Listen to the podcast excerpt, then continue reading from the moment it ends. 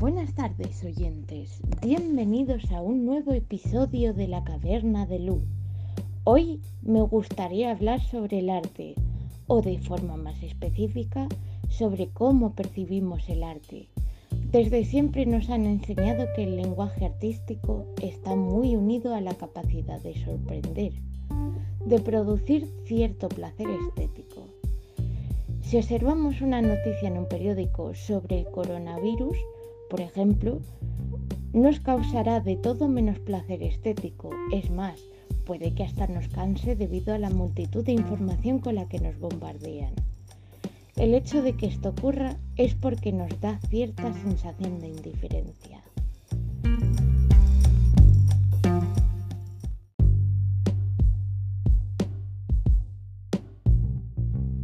Muchos teóricos denominan esto automatización ya que el ser humano está tan acostumbrado a las noticias de coronavirus y de otros temas muy recurrentes que ya no le sorprende.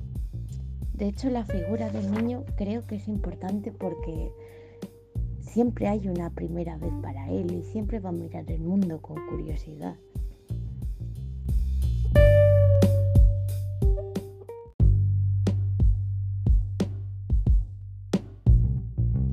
Eduardo Cirlot, en su diccionario de símbolos, define al niño como símbolo del futuro, en contraposición al anciano, que significa el pasado, pero también símbolo de la etapa en que el anciano se transforma y adquiere una nueva, una nueva simplicidad, como predicará Nietzsche en Así hablaba Zaratustra.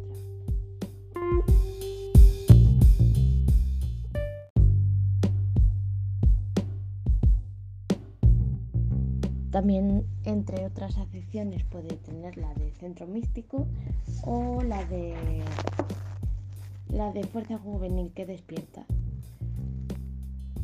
Eh, según Yang y Kerenji, simbolizan fuerzas formativas del inconsciente de carácter benéfico. Es por esto por lo que el niño concibe el mundo de manera diferente. Pues nosotros, no sé, en muchas ocasiones no tenemos el, el poder de disfrutar o disfrutamos de una manera diferente a lo que lo hacíamos de niños.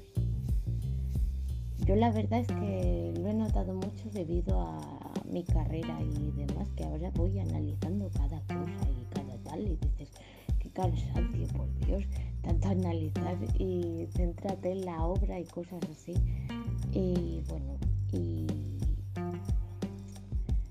y creo que tengo la sensación de que no disfruto de la misma manera.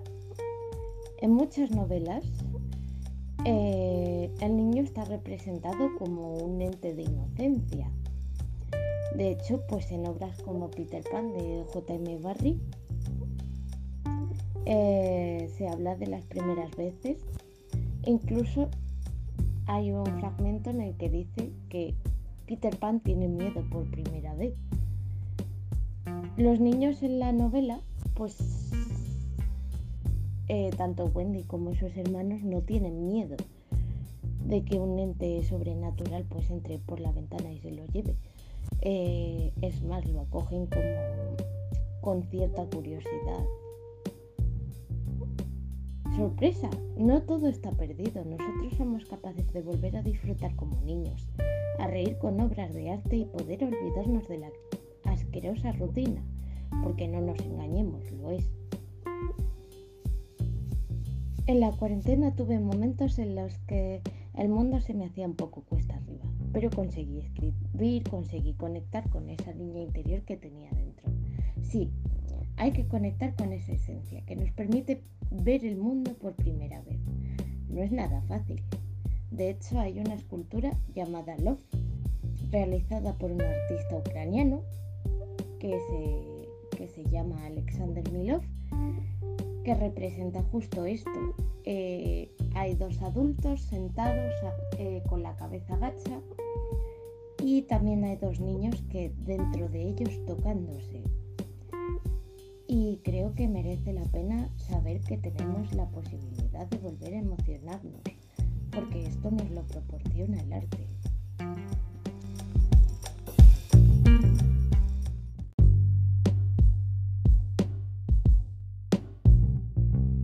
Entonces, ¿por qué seguimos viendo series? ¿Por qué seguimos viendo películas o disfrutando de libros? Desde mi punto de vista, eh, la sociedad en la que vivimos cree que el arte no es productivo y que por eso hay que desecharlo porque es solo estético, es nos produce placer, pero no aporta nada a la sociedad.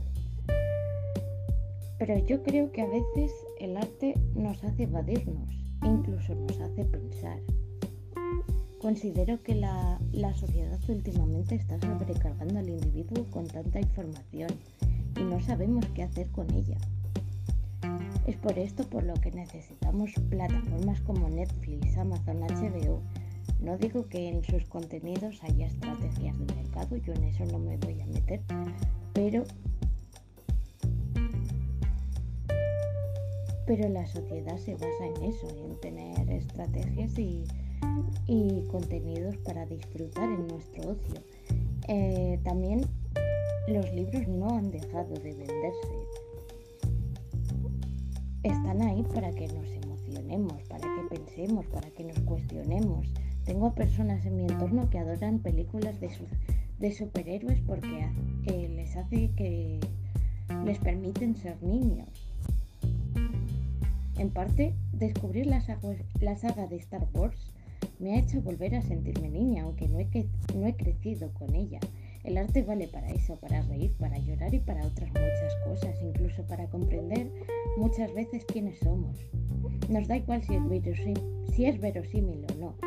Hay muchas películas de ciencia ficción que no me han parecido demasiado verosímiles, pero aún así las he disfrutado.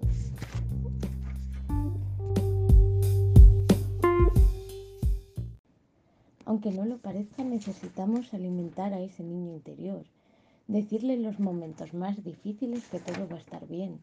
Eso es lo bonito del arte, el poder que tiene para ablandar los corazones, consigue que nos hagamos preguntas realmente impresionantes. Nos sentimos identificados con personajes, porque incluso representan nuestros temores.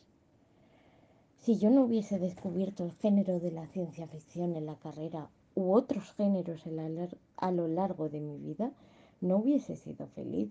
Espero que os haya gustado esta reflexión y por favor, no dudéis en continuar vuestro viaje en la caverna.